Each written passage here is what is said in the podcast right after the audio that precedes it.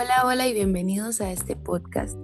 El día de hoy tenemos el tema de la Estrategia Centroamericana de Desarrollo Rural Territorial del 2010 al 2030, la cual está destinada al curso de Planificación y Gestión del Desarrollo Rural. Yo soy María Fernanda Valle y estaremos en compañía de nuestro compañero Ronaldo Fallas.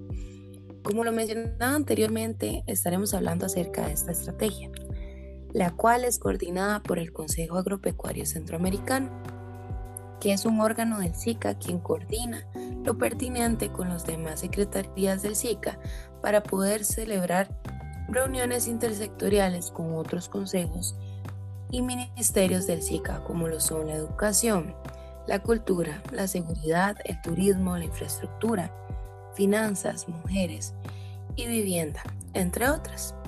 Pero para entender un poco más acerca de esta estructura, es importante hablar acerca de las líneas de acción.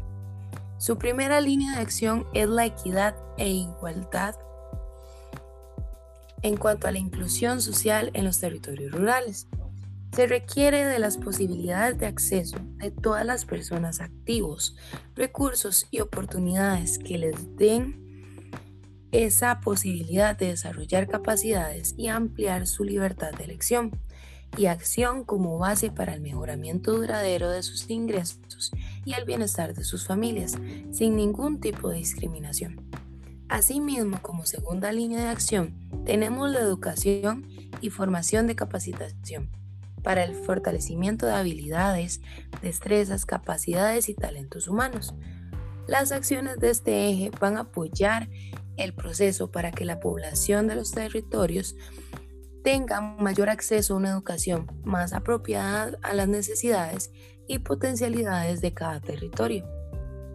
Finalmente, tenemos la gestión del conocimiento, que es fundamental para dinamizar los procesos de innovación de los territorios rurales, para garantizar de esta manera una gestión participativa en el desarrollo territorial. Entonces a continuación mi compañero estará hablando acerca de algunos de los demás temas relacionados a esta estrategia. Buenas noches, mi nombre es Ronaldo Fallas y tal como lo mencionó mi compañera, em, voy a continuar hablando de algunos aspectos importantes para el desarrollo de este podcast. Lo primero que se debe mencionar es los países en los cuales se ejecutó el proyecto. Eh, estos eh, son los países miembros del SICA los cuales son un total de ocho países al día de hoy. Y entre ellos están Belice, Guatemala, Salvador, Honduras, Nicaragua, Costa Rica, Panamá y la República Dominicana. Por otro lado, el beneficiario o los, bueno, los beneficiarios y en este caso directos son los gobiernos locales. los mismos, ya que fue al momento de participar en este proyecto, obtenían información de, de alto valor y a su vez los resultados finales eh, fueron aplicados dentro de los países miembros. Ahora bien, ¿qué productos o cuál era el énfasis o el enfoque que se estaba brindando en este proyecto? Bueno, esta estrategia eh, nace para fortalecer las capacidades y brindar como promoción a esas capacidades de creatividad, de innovación que hay muchas veces en muchas zonas rurales del país eh, y que se dejan de lado y eso es un grave error, trabajar desde una forma no tan integral. A veces omitimos aspectos muy importantes que podrían ser sumamente beneficiosos para un gran desarrollo de un territorio, lo cual es lo que busca contrarrestar este, bueno, los productos que se, bueno, se obtuvieron de, este proyecto. La idea era trabajar de la mano con mecanismos que fueran incluyentes de acceso al desarrollo y que con la idea era conducir a una cohesión social y territorial.